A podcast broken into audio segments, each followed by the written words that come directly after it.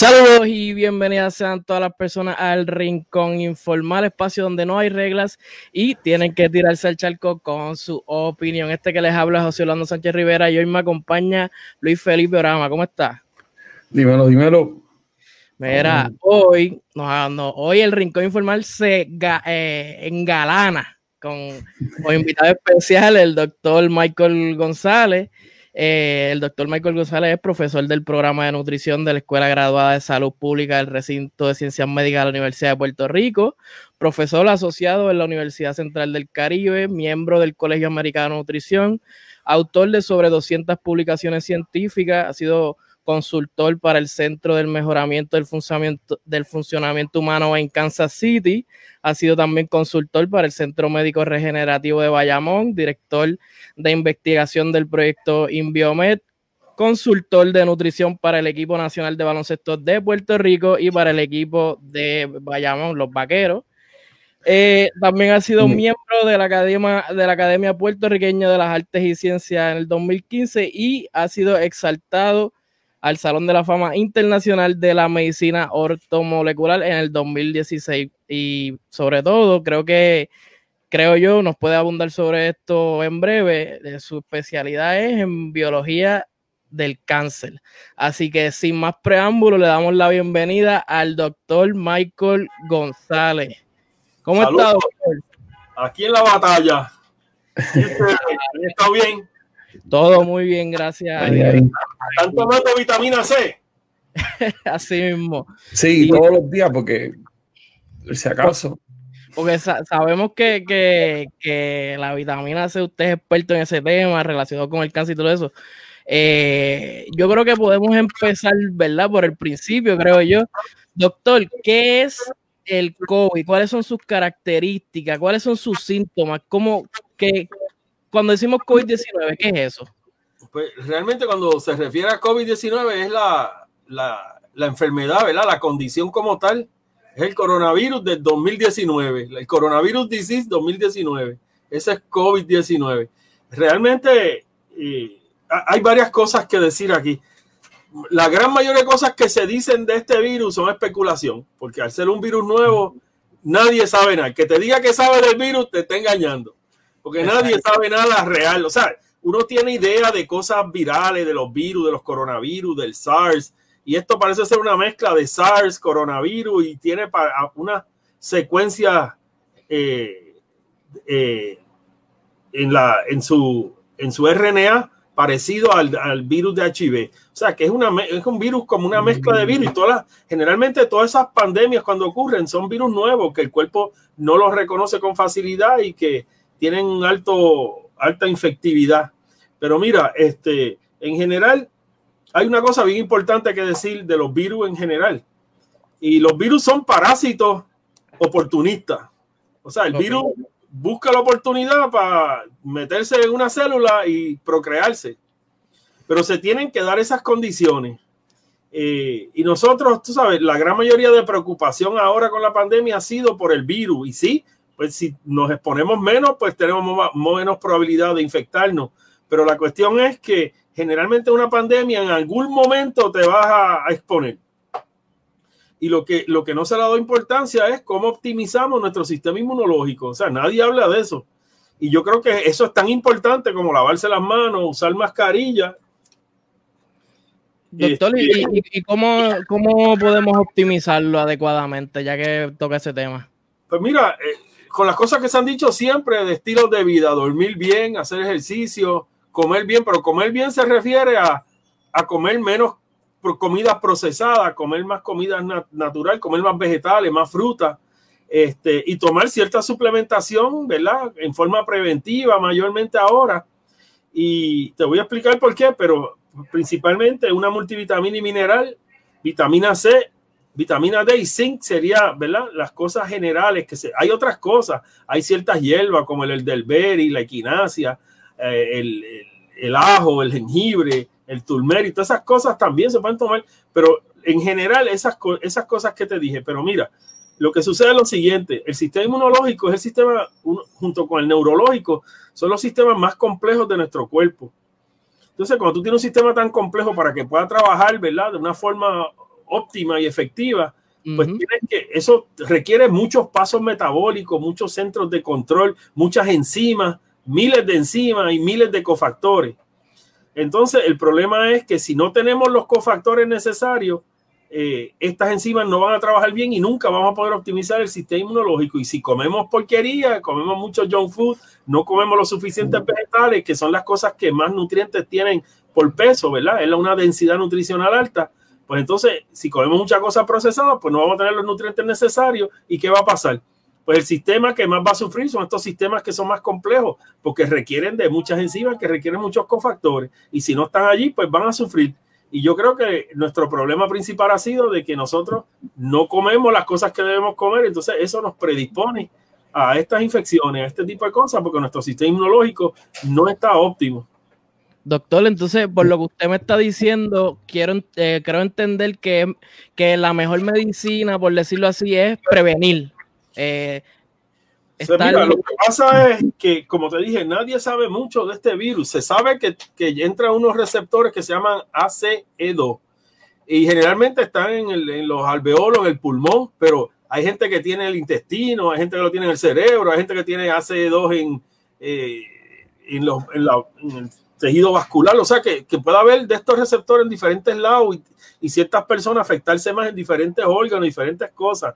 Y entonces se habla de personas que están, ¿verdad? Que tienen comorbilidades, que son obesas, bien obesas, que tienen enfermedad cardiovascular, que, pero esas personas generalmente también tienen insuficiencia y deficiencia de nutrientes. Y, y, y, quizás que fueron los que dieron origen a esa condición, que esto parece complicado en ese sentido, pero no es tan complicado.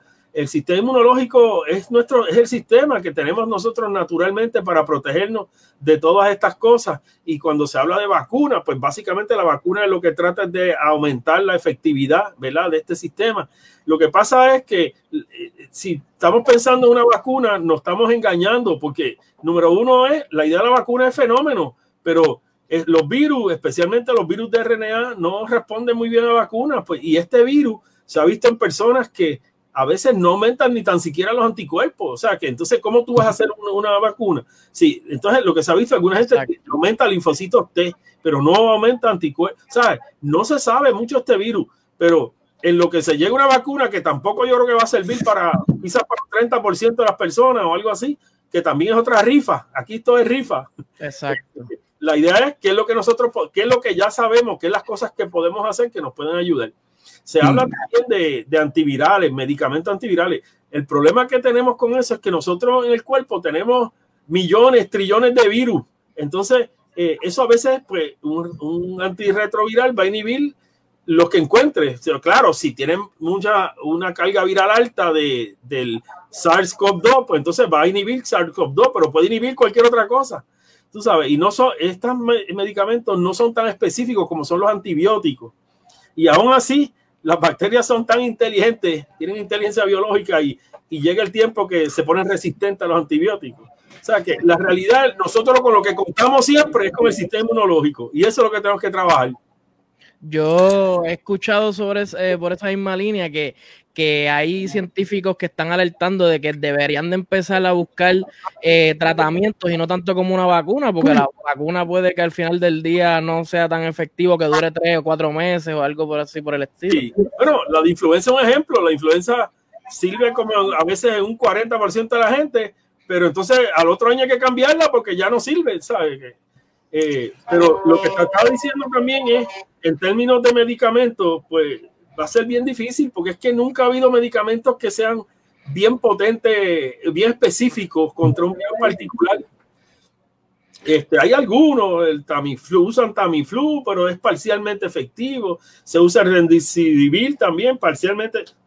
Ninguno es efectivo realmente. Entonces, ¿qué, lo que tenemos que ver, qué es lo que realmente está, qué es lo que hace que se complique y realmente lo que hace que se complique es que tenemos un sistema inmunológico no óptimo, pero también es la falta de, de, de, ciertos nutrientes en particular. Por ejemplo, la tormenta de citoquina, que es lo que mata a la mayoría de la gente, se puede detener fácilmente con vitamina C, en, en vitamina C en altas dosis, principalmente intravenoso. Pero no, no sé no si... han hablado ahí también de, utilizar para, para esa tormenta citoquina, creo que son algunos esteroides, ¿verdad? Que están utilizando eso, como eh, preventivo. Sí, eso eh, el doctor Cabanilla eh, tiene un de eso y, y, ha funcionado bastante bien, pero lo que pasa también es que no todo el mundo puede tomar este, estos esteroides y tiene efectos secundarios también. digo, si hay que usarlos, se usan y yo creo que debe ser parte, ya cuando la persona está demasiado complicada, debe ser parte del tratamiento, pero si tenemos una sustancia que ha demostrado este potencial, no es tóxica, es barata y se puede utilizar, ¿por qué no se está utilizando? O sea, eh, pues, ah. Doctora, hay, hay un comentario que se escucha mucho, incluso hay médicos que, que, lo dicen y que dicen, lo que pasa es que la vitamina C en grandes dosis se diluye. ¿Cuán cierto o cuán falso es eso? Bueno, este, Sí, pero que eso no tiene nada que ver con nada. O sea, lo, eh, lo que pasa es que vitamina C en forma intravenosa va a estar alta en sangre por un periodo de tiempo, hasta que la clire el riñón, ¿verdad? Hasta que pase por circulación y el riñón, pero en el interín tiene un montón de efectos positivos directos que tiene, si, está alto en sangre, tiene un efecto directo que puede tener contra la cápsida del virus, contra los receptores, evitar que el virus se pegue a los receptores este, también este efecto indirecto, después que la vitamina C pasa y se elimina la que se vaya a eliminar, la que queda aumenta la efectividad de los linfocitos T, de los natural killers, de los glóbulos blancos, de los macrófagos, aumenta la, la, cantidad de proteínas antivirales que crea el cuerpo, como el interferón.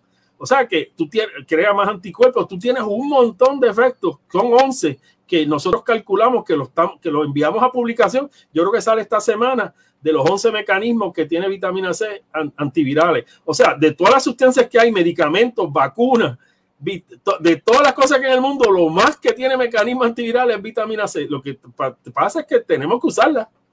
Claro. Y con lo que ya sabemos, ¿qué usted diría a las personas cuál es el ABC para protegerse contra el virus? ¿Qué es lo, básico que debe hacer todo el mundo? Yo creo que se deben seguir las normas estas de lavarse las manos, de usar la mascarilla, yo creo que está todas estas cosas, pero lo que todo esto hace es que te disminuye el potencial de exposición, por lo tanto, te disminuye la probabilidad de infección.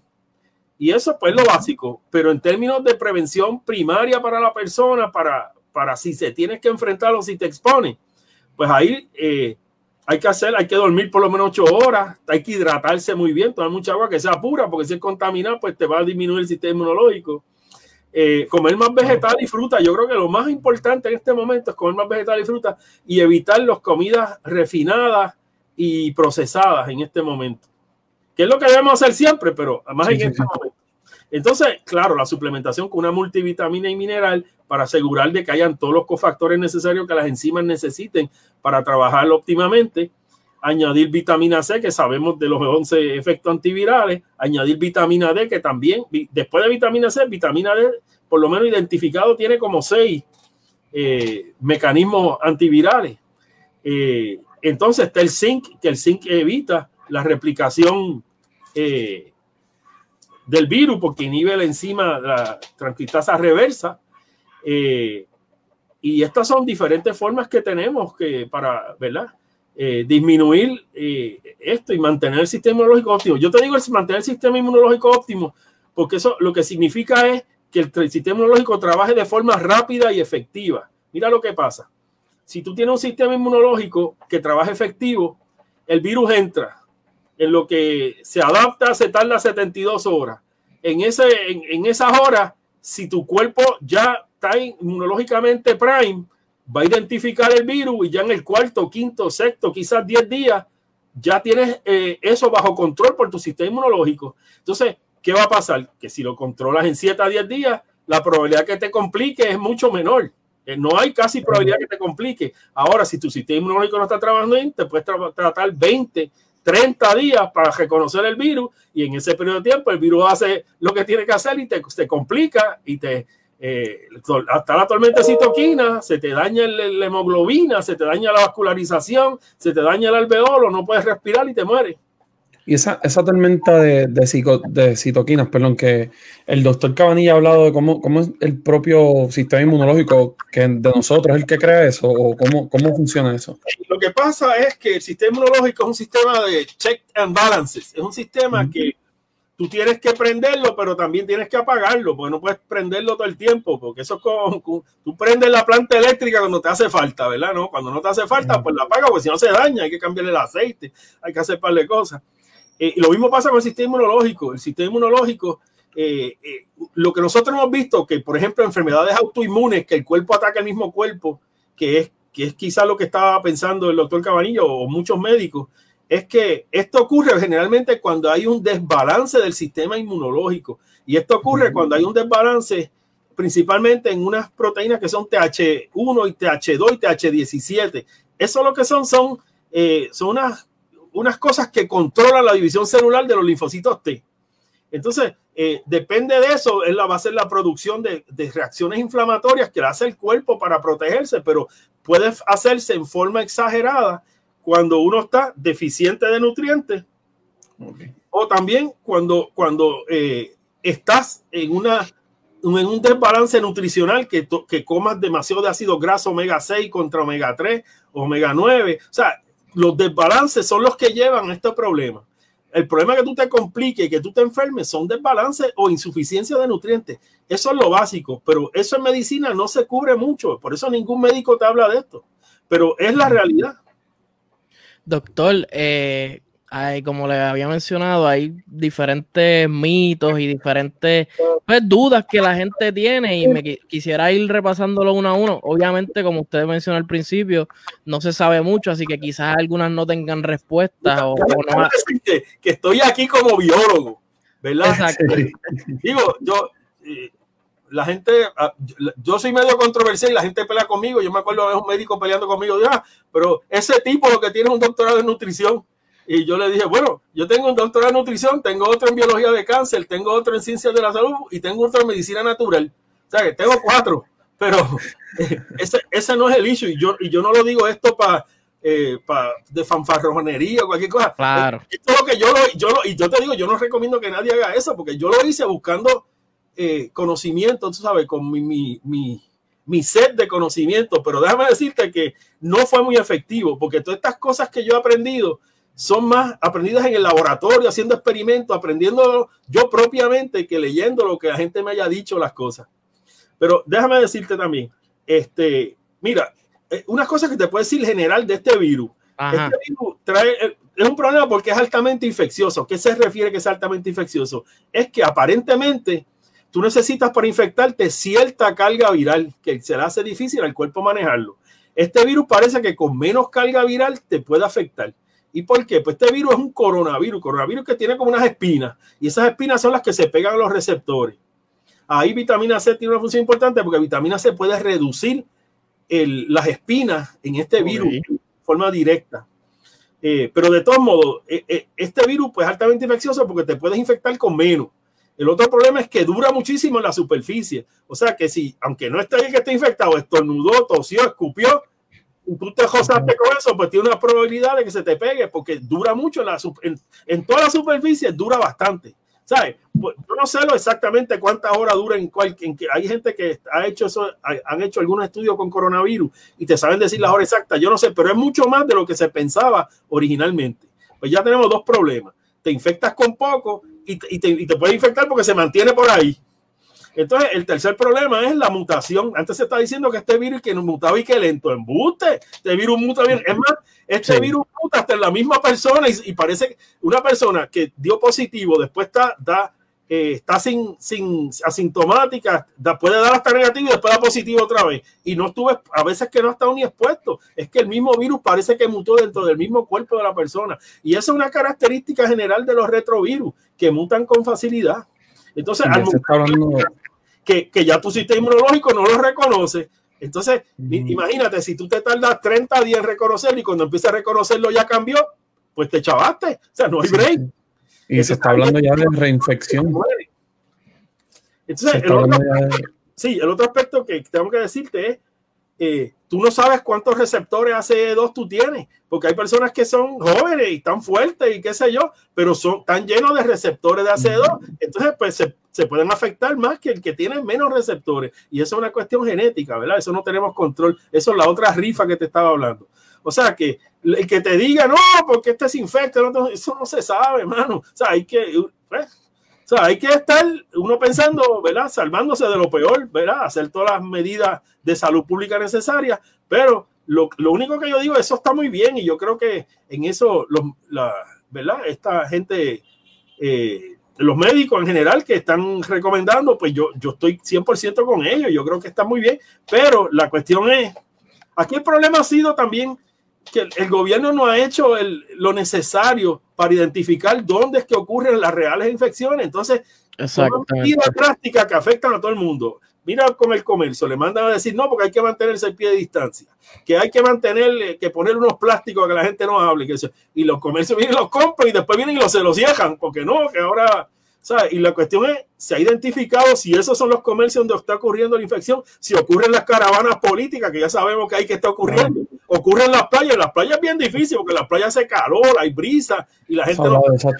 Pero, eh, ¿sabes? E, e, esta es la cuestión y como no se ha hecho el, ese, ese eh, tracking o esa, esa cuestión que se tiene, esa cuestión epidemiológica que se tiene que hacer, no se ha hecho, pues entonces se toman medidas que son drásticas entonces, si se sigue afectando la economía, se te va a afectar la salud, porque si tú no tienes para comprar comida, no puedes comer. Y, si no comes los vegetales y la fruta, te puede infectar.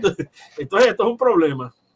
Exactamente, doctor, por esa misma línea, que porque es algo que yo creo que yo mismo quizás no lo entiendo muy bien y si usted puede como que darnos luz con eso de del contagio comunitario, o sea, ¿cómo, cómo se da esto? Yo con mascarilla dentro de un lugar con una persona que lo tenga automáticamente me infecto o cómo, cómo es eso? Este, bueno, la cuestión es, eh, generalmente, tú te, eh, los lugares cerrados son los problemas, porque en lugar cerrado, si habla, pues se esparce la, la, cuestión. Por eso la mascarilla lo que hace es más proteger al, al otro que a ti.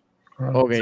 hay cierta protección, eso, eso es debatible, pero sí definitivamente disminuye la secreción de las cosas cuando tú hablas, pues disminuye, eso protege al otro. Pero aún así, este, este virus, pues no es tan grande, pero es un poco pesado por las espinas, pero se ha visto, al principio se está viendo, ah, no, si más de seis pies no, no se esparce. Y ya se ha visto que si la gente estornuda, se puede esparcir hasta 100 pies. Eh, rayo. No se sabe, realmente eh, es Así que, que digan es especulación. Es tratar de evitar lo más que se pueda, o sea, tratar de no meterse en lugares cerrados. Y el aire acondicionado, pues, ¿qué, ¿qué, efecto tiene el aire acondicionado? Eh, eh, es, bien interesante. Tenemos, hay un muchacho en, un, facultativo, yo digo muchacho que es más joven que yo, pero un facultativo, eh, ya no me acuerdo el nombre de él, él es de Brasil, que, que ha estudiado esto en detalle y, y, pues lo que pasa es si el aire acondicionado de esos aires que empujan el aire hacia abajo mm. eh, y, y, hay sitios donde se disperse, pues es menos problema. Si es uno que recicla, pues un problema porque te está reciclando las cosas. De todos modos, no es recomendable tú meterte en un lugar encejado con mucha gente. No. Claro, no. Y adiante, porque yo le quería preguntar, o sea, digo, ¿verdad? Dentro de, de, sus conocimientos, porque por ejemplo, nosotros somos abogados o estudiantes y van a dar una reválida eh, pronto, en septiembre, que también habría que ver cómo están las cosas de aquí a allá. Y van a meter un grupo de, personas en el, en el, centro de convenciones. ¿Usted cree que eso es recomendable, no es recomendable? Yo que en este momento no es recomendable. Y son muchos, bueno, quien opte, pero deben de ser más de 500, ¿no? Supongo. el número como por lo menos dos sillas entre cada estudiante. Yo no sé cómo lo van a hacer, pero. Oye, eh, doctor, otro, otro, otro mito o, comentario que es sobre el termómetro. Eh, eso es eh, la temperatura, ¿es efectiva? ¿No es efectiva? ¿Eso sirve para algo? No, mira, la realidad es que no sirve para nada. ¿Tú sabes por qué? Porque tú puedes estar asintomático y tener el virus y no tener fiebre. Y tal por ahí. es la mayoría, ¿verdad? Esa será la mayoría, los que son asintomáticos. También se ha hablado. Yo creo que hay un. Yo no te puedo decir si es la mayoría porque realmente no sé, pero si hay un grupo de gente así. Sí, sí. Entonces, también tú, ¿sabes? Tú puedes tener fiebre por otra razón que no sea eh, el, el SARS-CoV-2 por una, te, infectaste con una bacteria, qué sé yo, o un estreptococo, una cosa así. Este, ¿sabes? Eh, yo no, es una forma de que, pues, pues, la probabilidad que si tienes fiebre, pues estás infectado por algo, pues. Sí, sí, es, un, es uno de los síntomas, por decirlo así, que puede que no se demuestre en esa persona. Los principales de, de este, de este, de este COVID-19, los síntomas principales, pero no es garantía de nada, ¿sabes? Doctor, entonces le pregunto, eh, por, eh, eh, por, la misma línea de lugares cerrados, la, el inicio de clases, ¿cómo usted, o sea, porque otro, otro rumor que se dice es que a los niños no les da o les da menos, o sea, ¿cómo, cómo usted ve ese asunto? Fíjate, los niños, bueno, lo que pasa es que el niño tiene un sistema, generalmente, tiene un sistema inmunológico mucho más activo y mucho más óptimo. pero no hay garantía, porque acuérdate que depende también de los números de receptores que tenga AC2 depende de también cómo ese nene coma, porque si come mucha porquería se va a inflamar rápido y, se puede morir igual que una persona mayor. Eh, Así que usted cree que, que también las, las, clases atrasarla lo más que se pueda. Pues lo que pasa, yo entiendo que sí, por lo menos por ahora, mientras haya estos altos contagios, el gobierno que tiene que identificar dónde son los contagios, porque así tú puedes tomar medidas específicas en los lugares específicos porque mientras tanto, pues estamos al garete. Sí. Entonces, sí, hay países internacionales llevando a cabo eso, eso que usted dice, ¿verdad? Identificando el foco y cerrando, pues cerramos esta calle, cerramos aquel pueblo. Sí, eh, poner a esta gente en su casa porque están infectados, esta comunidad, los islas, pero, ¿sabes? Lo que pasa es, es la, la, realidad es cuando ocurren pandemias, el 80, 85% de las personas se van a exponer en algún momento. Unos van a estar asintomáticos, otros van a estar asintomáticos.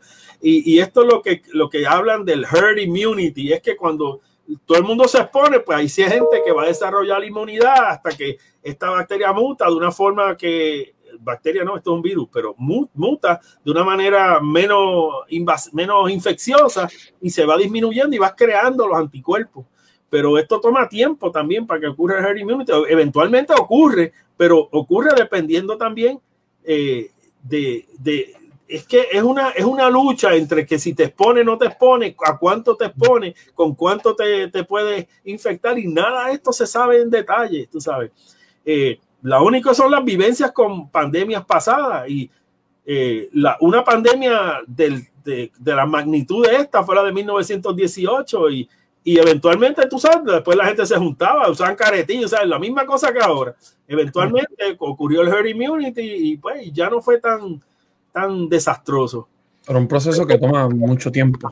Sí, mira, y este virus, particularmente por los detalles que amigos míos me han dicho, que son los detalles de, de particulares, tú sabes, pues las pandemias ocurren cuando los virus mutan de una forma que se hace difícil al cuerpo batallar con ellos. Y, pero siempre si el sistema inmunológico se impone al final, pero, ¿sabes? Hay que darle nuestra, hay que darle cariño al sistema inmunológico. Doctor, hay, hay uno al principio, bien al principio, ya no se escuchan tantos estos mitos eh, que a mí me parecían curiosos. Uno era las gálgaras de Listerín o de lo que fuese eso. Ayuda, no hace nada. Eh, eso te ayuda, todo eso. Ah, mira, este, TS, eh, con Listerín, con eh, peróxido, todo eso ayuda, ayuda. pero no hay garantía de que no te va a dar la misma, ¿sabes? Exacto. Yo te vitamina C, vitamina D, todos esos nutrientes y tú te los tomas y yo no te puedo garantizar que no te va a dar lo que sí te puedo garantizar es que las probabilidades que, se, que te complique son menos. Exacto. Aquí la garantía, la muerte y los taxes. Tienes que pagar el taxi y te vas a morir. Esa es la única garantía. Doctor, otro, otro, otro que yo escuché mucho al principio es los, los blowers estos de baño. Que, que, lo mataban supuestamente en las manos cuando yo eso al principio bien al principio eh, yo no creo que sea tan efectivo pero yo creo que más, caliente, necesitas que te venden de luz ultravioleta, eso, eso puede ser más efectivo. Eso funciona así, yo he visto y también porque la cuestión del, del caliente, pues también. ¿Sabes? El alcohol y el jabón, porque eh, la estructura de, esta, de estos virus, lo, que llaman la cápsida, que es la parte de esa proteica eh, de azúcar y proteína que forma, pues el jabón la, la, disminuye bastante y tiene un poquito de grasa también, el jabón la disminuye. O sea, que, el jabón lo inactiva. El alcohol también y los desinfectantes generalmente también. Eh, eso es bastante efectivo. Yo al principio lo que hacía era que tenía como una cosa de cloro que cuando venía de la calle, pues metía los zapatos en cloro antes de entrar a la, a la casa y tenía afuera alcohol y me daba un baño de alcohol. Exacto. Doctor, por eso mi preocupación mayor aquí para mí es, que hay un bebé porque eh, estamos cuidando al nieto y para mí mi preocupación es, digo, nosotros los viejos y el nieto, porque los muchachos, o sea, la probabilidad que los muchachos, pues como siempre, su sistema está mucho más fuerte y no debe tener problemas. los bebés generalmente responden bastante bien. Lo que pasa es que depende de la etapa, porque, ¿sabes? Los, en los primeros meses su sistema inmunológico no está totalmente desarrollado, depende del sistema inmunológico de la madre, de la leche que tomen, ese tipo de cosas. Y, pues, pero tampoco hay garantía, tú sabes, uno tiene que pues, ver lo que, tratar de cuidarse lo más posible. Doctor, también, también yo escuché uno que era que el, el hand sanitizer, el desinfectante, después de una tercera vez, algo así en las manos, no hacía efecto. ¿Cuán cierto es eso o no? yo creo que es más referente a la, a la cantidad de virus que tenga y, y la utilización, pero siempre funciona porque él, es que la composición química de esto interfiere con la cápsida así casi siempre. Eh, mm. Claro, lo que pasa es que si tú te pones y se te seca y te pones y se te seca, y si ya está seco, pues no va a tener efecto. Tiene que estar mojadito. Ok, ok. Eh, bueno, y una, una, entonces, el contagio comunitario puede ser, o sea, usted dice que, bueno, lo mejor obviamente es no salir y, tratar de evitar, pero si uno pues sale... Uno tiene que comprar, mano, uno tiene que comprar comida, o sea, uno tiene que salir, uno no tiene que salir tanto quizás, pero uno tiene que salir, o sea, no hay break. Y además, mira, yo los otros días, yo llevo días que estoy trabajando en casa, leyendo, haciendo cosas, pero llegué el día que me ensojé, ¿sabes? Uno sometido en la casa se ensoja, uno necesita un poquito de, y salí nada más, di una vuelta en el cajo, ni me salí del cajo, pero eso nada más me ayudó a, y pues, a veces me voy en bicicleta, que hay un gimnasio outdoor, y me voy al gimnasio outdoor, y después llego y me doy el baño de alcohol de siempre, pero... Oye, doctor, ahora que habla de los gimnasios, se dice mucho que los gimnasios cerrados son un foco eh, eh, muy alto de infección. ¿Cuán cierto es eso? Podría ser cierto, pero no, hay, no hay datos, no hay evidencia. Esa, esa decisión de cerrar los gimnasios, pues es un poco, eh, ¿sabes?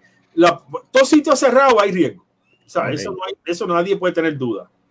Eh, que el gimnasio particular sea un sitio de más riesgo que en otros lados, depende de las medidas, porque si cada vez que se usa la máquina se limpia, yo no sé si eso lo están haciendo de esa forma, pero no, ¿sabes? Todo eso reduce riesgo. Eh, pues sí, sí, pero la probabilidad que vaya alguien contaminado es la misma probabilidad que vaya al supermercado. Eh, y entonces, en el supermercado a veces, eh, en los gimnasios tú no ves fila, pero en los supermercados ves fila. ¿Sabes? Que uno no sabe cómo no se ha hecho el, el, el, el tracing ese, la cuestión de, de, ver exactamente dónde es que ocurre la infección, pues no se puede, no se puede decir. Se han tomado decisiones al garete en ese sentido, ¿verdad? Porque lo que están alegando los gimnasios llevar una demanda contra la gobernadora y lo que dicen es que no hay evidencia que los gimnasios sean un sitio que haya habido más infecciones. Y, la, y tienen, y, y es verdad, pero siempre hay riesgo, o sea, después que tú pongas la pata fuera de tu casa, va a haber riesgo, pero, bueno, es que vivir es un riesgo, ¿sabes? Todo es riesgo, yo salgo, yo soy de Ponce y trabajo en San Juan pues estoy chavado porque tengo que estar en la autopista y es riesgo. es un riesgo todo lo que haces. Ahora tengo menos riesgo porque ya estoy todo online, no tengo que ir a San Juan, pero, pero siempre hay riesgo, tú sabes. Y pues uno tiene que vivir con el riesgo, pero eh, tratar, ¿verdad?, de cuidarse. Y eh, cuando, cuando usted ve las conferencias que hace el gobierno, la gobernadora, sobre el cierre y hay médicos y científicos allí, eh, ¿usted entiende que, que, o sea, que usted nos puede decir sobre lo que dicen los científicos versus después eh, el cierre que hacen? ¿Responde los números con los cierres o, quizás no tanto? Yo lo único que te puedo decir es que sé que es una batalla entre el sector económico y el sector de salud. Pues el sector de salud quiere cerrar todo y el sector económico quiere abrir todo. Entonces ahí está la lucha. Eh, ¿Qué te puedo decir? Yo creo que todos ellos tienen la mejor intención de ayudar y de, de, de, de, de que Sí, de, su expertise. Pero, ¿quién se, El Departamento de Salud ha arrastrado los pies en términos de, de hacer el trabajo que tienen que hacer. Había una muchacha que hizo en Villarle un trabajo tremendo y la tienen allí, pero yo no he visto que se ha pasado nada. Yo, yo no sé, digo, yo no estoy metido en eso, a mí no me invitaron. yo soy muy controversial, pero me invitan para cosas. Pero, pero no, no sé. Yo, yo sé, conozco a muchos de ellos y sé que son gente de conocimiento y que tienen buena intención, pero a veces, pues, si, si, no, está, si no está el trabajo hecho, pues ellos tienen que decir, pues si porque creo que vamos a hacer. Si no hay la, la evidencia, pues tiene, hay que tomar la medida que ellos piensan que es la mejor. Entonces, usted, por lo que entiendo, usted lo que está diciendo es que eh, deberíamos de, el rastreo quizás de las cosas más esenciales que no se están haciendo. Definitivamente, mira, eh, nosotros tenemos una epidemióloga en la Escuela de Salud Pública, la doctora Cruz María Nazario, que ojalá y trabajara para el gobierno, porque ellas tienen identificado todas las cosas que se tienen que hacer que no han hecho. Claro es que a veces no es tan fácil. no, yo no te estoy queriendo echar la culpa al gobierno porque yo sé que a veces no es tan fácil, pero es que tienen que planificar. Y había un muchacho buenísimo que estaba al principio, que lo trajeron y, y se fue. No sé si fue que, que le pagaban poco o que no le hacían eh, caso. Se habló, de eso. que no le hacían caso. Sí, un momento que lo echaron a un lado y era. Nadie le preguntaba para nada. Y se habló del sueldo y eh, yo te digo, yo hablo de esto del sistema inmunológico y de cómo, cómo optimizarlo, no aumentarlo. Y, realmente a mí no me han hecho caso tampoco. Pero nada, ahí seguimos batallando. Las voces que los expertos y las expertas lamentablemente quizás no llegan, no llegan a, ser escuchados por el gobierno. Eh, doctor, pero entonces le pregunto, eh, bueno, ya un poco lo mencionó, pero entonces yo sé que no son decisiones fáciles, pero en esta lucha, por decirlo así, de poder del sector económico y el médico, cuando los números están subiendo, ¿a quién se le debe escuchar más? no sé, creería yo que al médico, ¿no? Es que eso es una decisión. Yo creo que hay que hacer un balance, hermano, porque.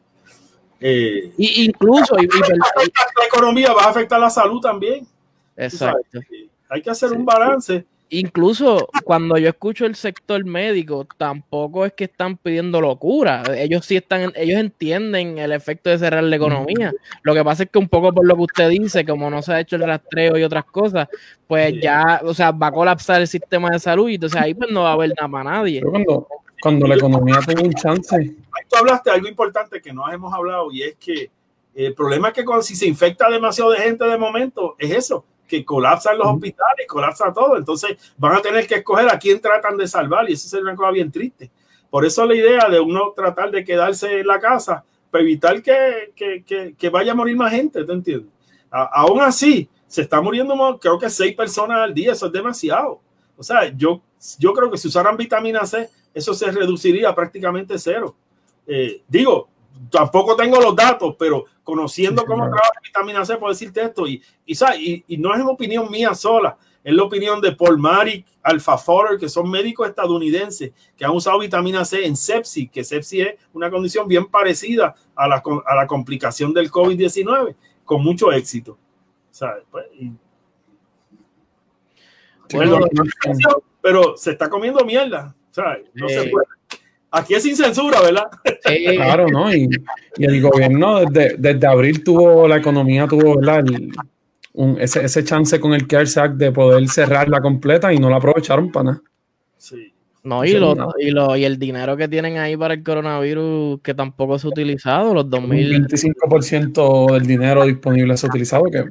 La, mejor descripción que yo he oído de esto es que esto ha creado, esta esta pandemia ha creado una guerra económica y ha cogido la salud de rey. Eso, esa es la mejor descripción que yo he oído. Wow, la verdad es que sí, cae como anillo el dedo. Eh, bueno, doctora.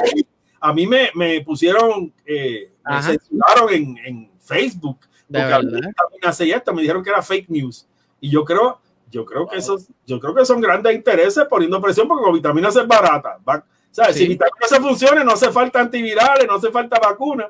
Entonces, pues yo soy un problema para ellos. Entonces me dicen que está dando fake news y que, y que eso no sirve. No, y que, y que tampoco es que tiene efectos negativos, hasta donde entiendo yo. No, tampoco. Como, que tampoco es que si tú te metes una paila de vitamina C no te va a hacer nada malo. Lo más que te puede dar el viaje, lo más. claro. Bueno, doctor, eh, una línea de pensamiento que, se nos haya quedado para ir cerrando, que, no, no, lo que no comentamos, que algo que se nos quede. Pues mira, hermano, yo creo que hemos demostrado ser de las casas más resilientes que hay. Nos atacó los huracanes, nos atacó el, terremoto, eh, el polvo del Sahara, la pandemia y seguimos ahí. Hay que seguir ahí. Este, lo que sí, hermano, ¿sabes?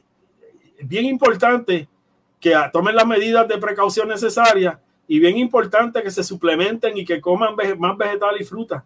Es lo único que te puedo decir que es lo único, es el último que nos queda. Una vez te, te expone, lo que nos queda para evitar que eso se complique es nuestro sistema inmunológico. Pues hay que darle cariño y dándole cariño, esto, tomando los suplementos, descansando bien, haciendo un poco de ejercicio y comiendo más vegetales y fruta, hidratándote bien. Bueno, doctor, esto ha sido un honor, ¿verdad? Que tenerlo aquí con nosotros. Si puede decirle a la gente que nos está viendo o escuchando dónde lo pueden conseguir, en redes o en qué página. Mira, estoy en ciencia médica, pero estoy en casa, pero mi correo electrónico es michaelmichael.gonzález5 arroba upr.edu. Cualquier duda, cualquier cosita que yo pueda ayudarlo, pues con mucho gusto. Eh, esta semana me dijeron que salía dos publicaciones que hicimos, una publicación de los 11 mecanismos antivirales de vitamina C y la otra publicación es un caso que vimos en Ponce de COVID que no se complicó y la persona respondió bien chévere con vitaminas intravenosa. Qué chévere. Son cositas, por lo menos. Sí, son las cosas que debemos discutiendo. son rayos de esperanza, por decirlo así. Pues eso es lo que tenemos, lo que la chava y viene. Exactamente. Así que bueno, pues nada, doctor, nuevamente mil gracias por estar aquí con nosotros. gracias. Es un honor estar con la juventud siempre, hermano. para adelante. bueno, eh, así que nada, todas las personas que nos están viendo, recuerden que pueden seguirnos a través de todas las redes Rincón Informal en Instagram, Rincón Informal en YouTube, Rincón Informal en Facebook, Rincón Informal en cualquier eh, aplicación de podcast. Así que nada, y que pasen un bonito día. Bye.